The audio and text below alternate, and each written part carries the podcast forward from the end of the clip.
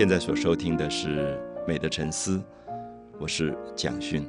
在人类漫长的文明当中，我们介绍过，整个的大地里人站了起来，人开始变成所有的动物里发展脑的思维、发展智慧、发展他的手的能力最强的一个动物。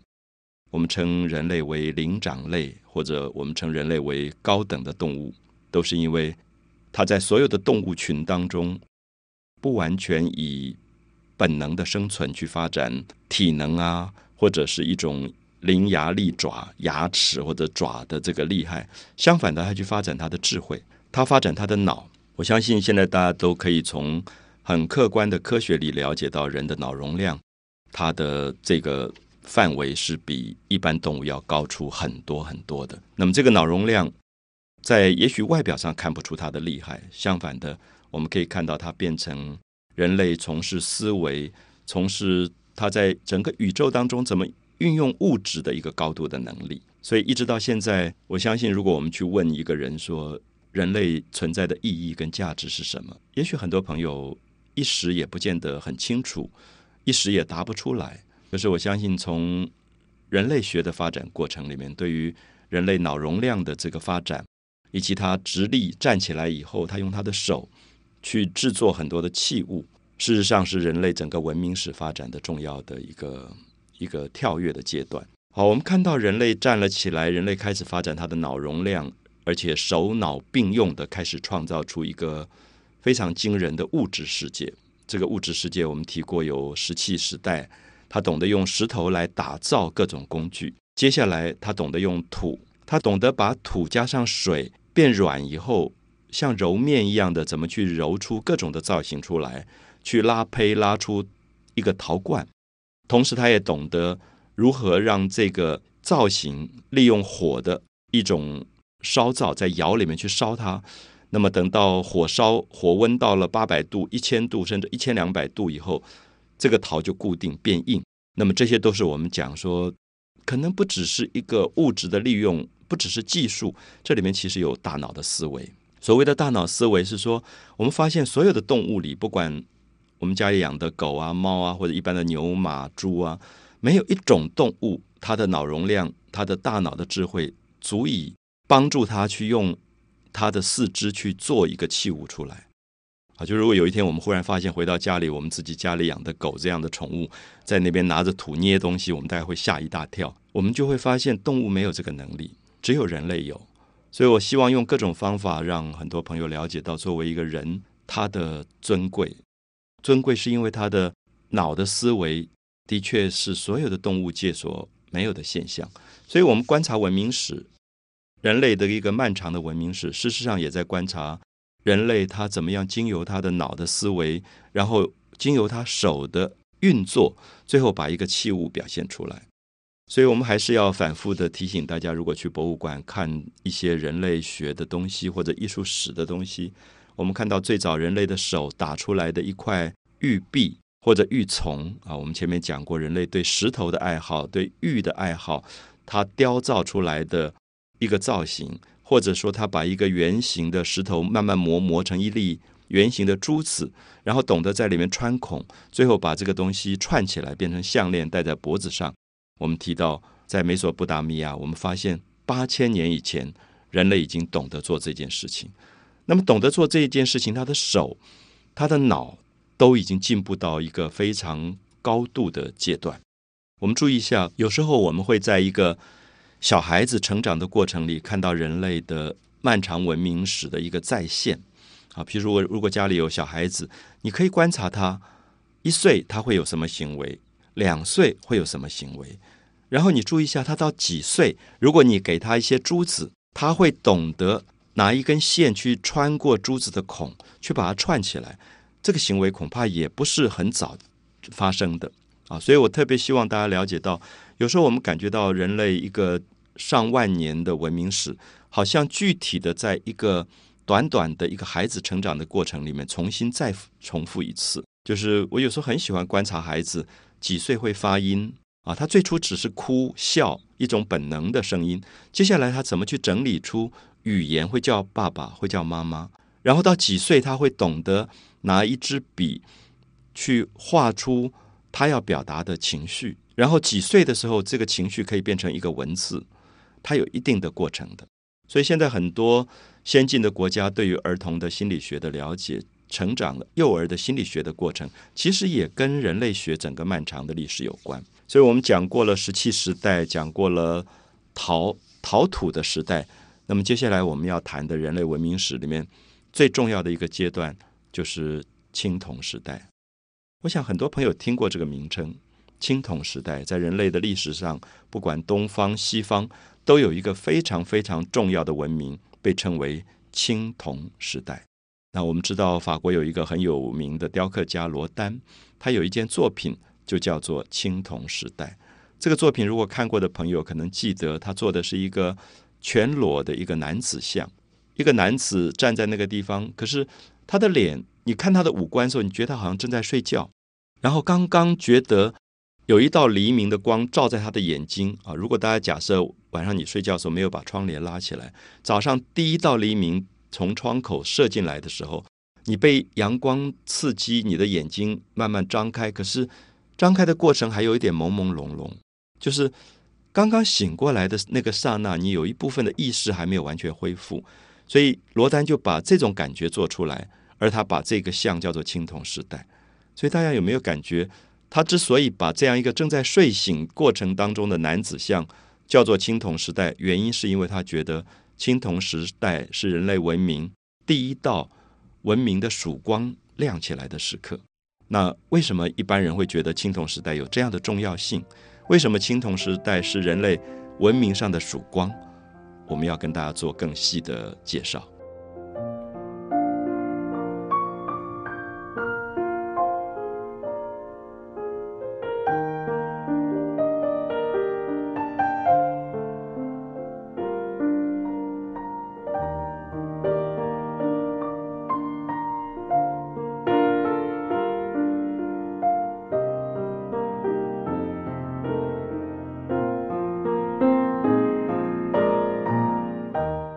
所说的青铜，在人类的文明当中，当我们说一个青铜时代，是说文明已经到了黎明曙光的时代。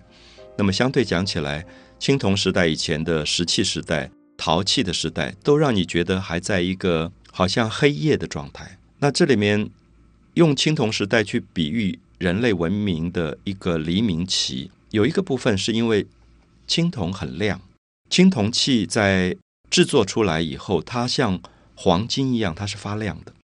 你会觉得有一种灿烂在里面。所以，如果比如说我们桌子上放一个陶土做的瓮，旁边放一个青铜做出来的鼎，你会感觉到你的视觉很容易被那个鼎吸引，因为它是光鲜亮丽的。那么陶罐都让你觉得有一点敦厚，有一点朴素，有一点木木讷讷的感觉啊。所以我们会觉得。这个青铜在中国古代用一个文字来形容它，叫做金。我们现在黄金的金，古代讲的其实是青铜啊。所以当时这个金泛指所有的金属，那么特别是当时制作出来的青铜。所以你感觉到“金”这个字啊，如果我们讲到了大概夏朝、商朝的时候，已经有了青铜器，那么比如说中国的文字文明当中就会出现金、木、水、火、土这四个字。我想大家对这五个元素应该不会陌生。呃，到现在我们觉得这这五个字对我们影响都很大。人类用木头来做东西，做桌子、做椅子；人类懂得用水啊，饮水、用灌溉这些东西；人人类懂得用火啊，比如说你要做陶的话，你就要用火来烧，这个陶才能够完成。那木、火或者土或者金、水。都是人类拥有的几种物质，可是金的出现让往往让我们觉得是比较晚的。那如果这样比较起来，大家会发现土给你感觉到一种敦厚，给你感觉到一种稳定，也给你感觉到一种谦卑。那水给你感觉到一种智慧，一种流动。那木感觉到一种春天的生长。那金呢？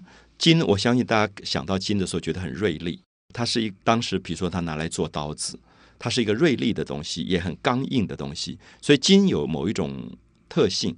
那么当时的人类在发现了金以后，懂得冶金啊，我相信大家对“冶金”这个字了解到“冶”这个字啊，就是我们说治理的“治”，三点水改成两点，这个“冶”这个字是说懂得去冶炼金属。冶炼金属的意思是什么？因为金属本身的熔点非常的高。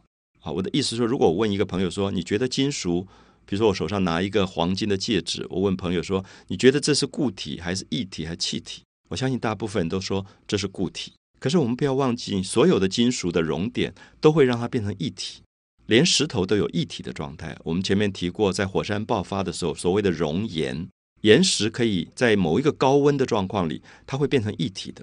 那金属也是一样。所以，比如说，有些朋友他们是做精工的艺术家，他们在一个小的干锅上用一个高温的火温去烧，它可以把银、白银融化，给黄金融化或者青铜融化。那么融化成一体状态，再倒到模子里，最后它就可以做出它要的形状出来。好，所以我想这个部分，一般朋友因为比较没有机会接触，所以有时候会忘掉金属也有它的熔点。好，我们说青铜时代的来临，就是人类发现了铜矿的熔点。我现在讲到一个字，铜矿，我们会发现石器时代人类用岩石来做很多的东西，有没有发现岩石到处都是？你不必特别困难就可以找到石头来制作工具。好，到了第二个阶段，大概接近一万年，人类用土来做陶。大家知道土到处都是土，所以你也不难发现土。所以从岩石这个材料到泥土这个材料，人类对材料的发现都不困难。可是如果我今天跟一般的听众朋友说，你去找一块铜来，你会发现很难找。在大自然当中，铜在哪里？铜矿是淹埋在。泥土里面的，或者淹埋在石头里的这个铜矿，你要找到它非常不容易。我们发现人类最早找的铜，可能是在森林大火当中意外发现的，因为森林大火那个火温高到一定程度，某些铜矿融化了，融化以后它就会流出来，流出来以后，这个铜假设说它刚好附着在一个陶罐的表面，最后等到大火。过去以后，人类回到这个大火的现场去寻找他的旧家的时候，就发现很多遗址跟废墟。那么这个时候发现铜融化的铜附着在陶罐的表面，最后它就可以复制出陶罐表面的某些形状出来。那么这个时候他很好奇，觉得哎这是什么？然后他开始去发现铜的熔点。我相信我现在这样讲，一定很多朋友还不太容易了解。那我就解释一下。我想大家一定听过两个字，叫做模范。我们说在学校里面读书，有一个人叫模范生。那等到入了社会以后，这个人可能是模范的员工，或者我们说母亲节会颁奖给模范母亲。什么叫模？什么叫范？我们常常觉得说，因为这个人非常好，他是一个典型，是一个典范，我们就用模范。我们注意一下，模跟范都是做青铜器的两个工具，就是我们要做一个青铜的器皿啊。我这样形容吧，就是我要做一个青铜的碗。我必须先有一个陶土做的两层的碗，外面这个叫做模，里面叫做范啊。我我这样讲，大家很觉得不容易懂，很抽象。我用很具体的形容来讲，你现在如果身边有两个碗，你就把一个碗放在桌上，另外你在里面套一个小的碗。好，大的碗跟小的碗中间是不是有一个空隙？当有这个空隙，说我们就把铜融化了，融化以后我们就变成一体状态，我们就把这个铜汁。融化的一体状的铜汁倒在两个碗中间，大家可以假设这个铜汁就会充满大碗跟小碗中间空隙的部分。所以我们说，外面这个膜里面这个饭中间有一个中空的部分，就是注满了铜汁的。好，等它冷却，冷却完了以后，我们就可以把外面的膜打碎，里面的饭也打碎。有没有发现，就出现了一个铜的碗出来？所以这个叫做翻模的技术。其实现在大部分的金属工厂。也还是用这样的方法叫翻模或者是开模，所以你要做一个好的青铜器，你必须要有很好的陶的技术，用陶模、陶范来灌注这些金属的器皿出来。所以如果有机会，大家可以在工厂里面、铁工厂、五金工厂里面参观过，我想就很容易了解。所以你会发现青铜器的制作非常的麻烦，过程也非常的复杂。所以我们现在一般讲起来，对很多朋友来讲。我们对青铜时代非常不容易了解，因为我们没有看过模跟范。那什么叫模跟范？模跟范是完成了一个器物之后自己要牺牲的，要被打碎的。可是它会把它所有的器型复制在青铜表面上。好，所以我希望这样的介绍大家还能够觉得清楚。那等一下我们会更仔细的来讲，在几千年前，将近四五千年前，那么许多的文明都开始懂得用青铜。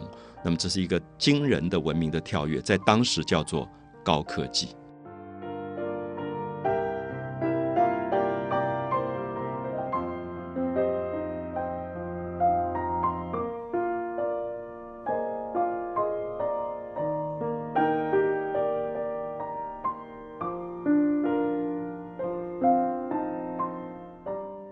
谈到青铜时代，我们都感觉到人类的确进入到了一个当时所谓的高科技时代，因为它必须要能够掌握到这么高的金属的熔点是非常不容易的事。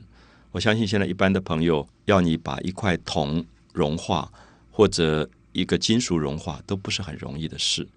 我们今天生活里用金属的东西非常多啊，我们的菜刀、我们的刀叉、餐具、汤匙。很多都是用金属，可是我们的金属当然现在可能更进步，用钢、用不锈钢或者用纯银啊，各种不同的这个金属。那么早期人类很早发现的这个青铜，事实上不是一种金属。很多人误会认为青铜时代就是铜。那为什么我们叫它青铜？因为它颜色跟原始的红铜并不一样。我现在用了一个字叫红铜。如果大家有兴趣，你把一个不用的电线你把它外面那个绝缘的部分，那个橡胶的部分切开，你会发现里面有很多铜丝，就是铜丝是这个导电最好的一种金属，所以我们的电线里面都有真正的红铜。所以你打开以后，你发现那个铜丝是红颜色，它跟我们在故宫博物院看到的夏朝、商朝的鼎那个青铜不一样。为什么不同？因为当时已经懂得把红铜跟另外一种金属拿来做合金，那个金属叫做锡。就是金字旁一个容易的易这个字，那锡把它加入到红铜里会产生什么效果？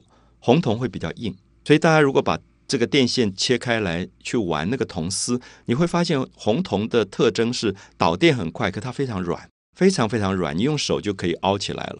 所以这样的东西如果做一个酒杯、做一个锅子，很不好用。我想大家都了解到，它太容易就。垮掉了，就是碰一碰它就坏掉，所以最后就决定它加锡。那么当然这是很多次的技术一直试验，把锡加进去以后，它就会出现一个硬度，所以鼎就可以站起来，那爵这个酒杯也可以站起来，所以这个叫做青铜。所以大家了解到青铜并不等于红铜，所以青铜是合金，等于是一种合金。那么我们知道在古代有一本书叫《周礼》，《周礼》有一篇叫《考工记》。考工记就是介绍所有中国古代的工艺制作怎么做的。我一直觉得很多喜欢工艺、喜欢科技的朋友，其实这本书应该是蛮重要的，因为它等于中国最早的一个科技史的一个资料的记录。它里面就告诉我们说，当时的人怎么样去做一个鼎，然后他怎么去做红铜跟锡的配方跟比例。它里面用了一个字叫“齐”。就是修身齐家的齐，整齐的齐这个字。那齐这个字在考工记里面用到齐，这个齐的意思是配方跟比例的意思啊。比如说他说大刃之齐，大刃就是一种大刀子，拿来打仗用的刀子。那么这种刀子它要特别硬度特别高，它硬度要特别高，因为你去战场上，你两个刀子相撞的时候，你的硬度不高，你很可能就垮掉，就就折口了啊，就会折断了。那么，所以硬度要特别高，所以他就说这个齐大刃之齐，就说做刀子的配方可能是四分的铜，两分的锡，就锡比较多一点啊。大刃之齐，或者说鼎爵之齐，做锅子跟做酒杯，它硬度不需要那么高，所以它就是说鼎爵之齐可能是五分的铜，一分的锡。那我们知道这个是纯纯然是科技。啊，就是当时的科技掌握了这样的配方跟比例，制作出各种不同的青铜的器物出来。掌握这个配方的国家，等于就是当时的高科技。好，我们知道今天在商业上、在科学上有所谓的专业，甚至有所谓的机密性。那我们制作金元，可能我们不希望这个制作金元的技法被另外一个人知道，或者另外一个厂商知道，或者另外一个国家知道，因为掌握这个等于掌握一个某一种专利，不管是政治的强盛，或者是经济的富有，都跟这个专利有关。好，所以在考工记里面，其实他就记录了很多当时皇家的秘方，就制作这些高科技青铜器物的秘方。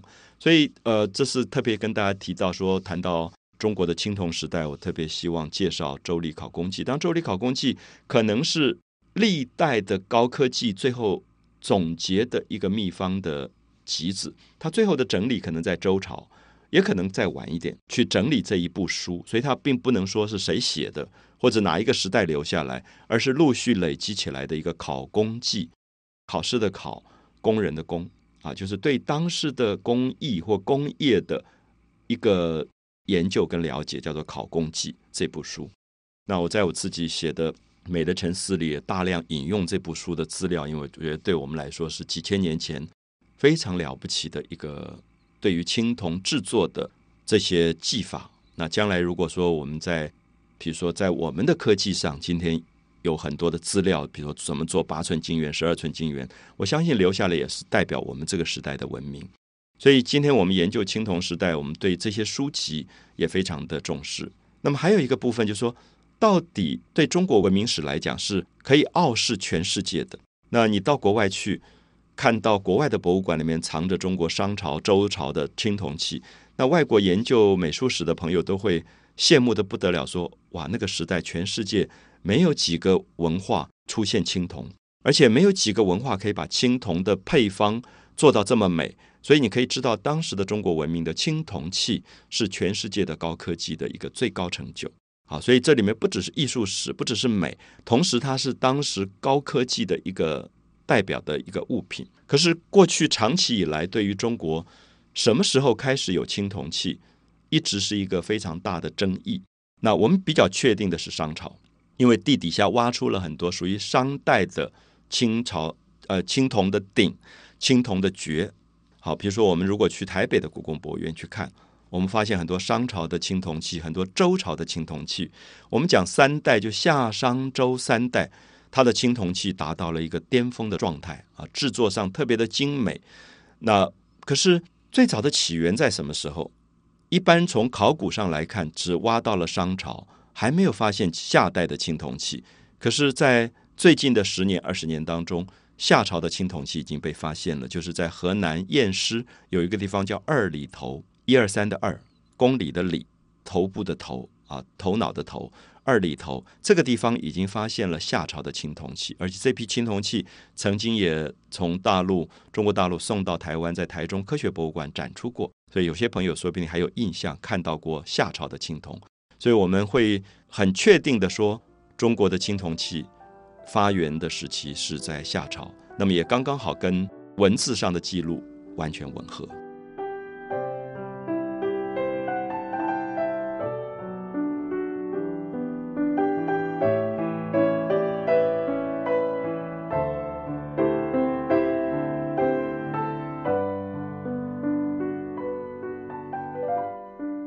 我们说，在考古上，夏代的青铜遗址已经被发现了，所以我们现在可以依据着河南偃师二里头这个地方所出土的青铜器来证明夏代已经有制作青铜的能力。可是很有趣，我们知道地底下这个遗址还没有发现以前，中国古书上一直告诉我们说夏朝有青铜器。可是当时的很多学者不太相信，认为地底下没有挖挖出来，很可能文字上是吹牛的。那因为我们知道《左传》，《左传》里面有一段谈到一个很有趣的故事，就说夏禹王，就是大家知道中国第一个朝代就是夏朝。我们为什么讲第一个朝代？就夏朝以前基本上是部落形态，就是大部分都是酋长部落，还没有所谓皇帝这样的人出现。那到了夏朝的时候，出现了第一个天子。啊，就是夏禹。我们知道夏禹很有名的故事是治洪水。那治理洪水，据说因为治理洪水很好，所以大家很感谢他。最后就决定由他的儿子启来继承王位，所以构成了中国第一次家天下的开始，就有夏朝，然后传了几百年之久。好，这个时候我们知道夏禹王在做皇帝之后，《左传》里面说夏禹曾经做了一件事，就夏禹铸九鼎。什么叫铸九鼎？铸金字旁一个寿，长寿的寿。好，我们知道“铸”这个字就是冶金，就铸造金属。然后他做了九个鼎，放在他的庙堂之上，等于是当时他的皇帝皇宫前面放了九个鼎。那如果用今天的话来讲，就是一个总统总统府前面放了九个鼎，因为这个九九个鼎代表什么？代表他是皇帝，代表他是天下的共主。为什么会有九个鼎？我们对这个故事非常感兴趣，就是他在这里讲说，一个人做了皇帝之后，当时中国分成九个不同的区域，用现在的话来讲，就是比如说九个省啊，或者九个区域，当时叫做九牧，九个被管理的地区。我们用美国的州九州，或者用中国的九省都无所谓，反正这个“木”这个字就是九个行政单位。好，每一个行政单位就必须共金九木，从九个单位里面来进贡。一个东西来就是金，好，我们解释过，金是黄是铜，在古代金讲的是铜，并不是黄金，所以贡金九木就是进贡黄铜啊红铜，从各地方进贡过来，从九个不同的单位进贡，铸鼎象物，那么来做成九个鼎。那鼎是什么？我想一般人都觉得到博物院去看到一个鼎，三个角，一个圆圆的摆在那里，就像我们现在庙里的香炉，大家觉得。漂亮的不得了，然后觉得它很尊贵，都是皇帝用的东西，叫做鼎。可是我提醒一下大家，知道，特别如果你在台湾，你听到闽南语里面叫锅子，根本就叫鼎，其实就是鼎。鼎就是大锅子的意思，就是早期用青铜的这个鼎，这个鼎来煮饭、煮肉，它就是锅子。所以我们现在发现，在二里头，比如说挖出来的夏朝的青铜的这个鼎，它里面还有一些。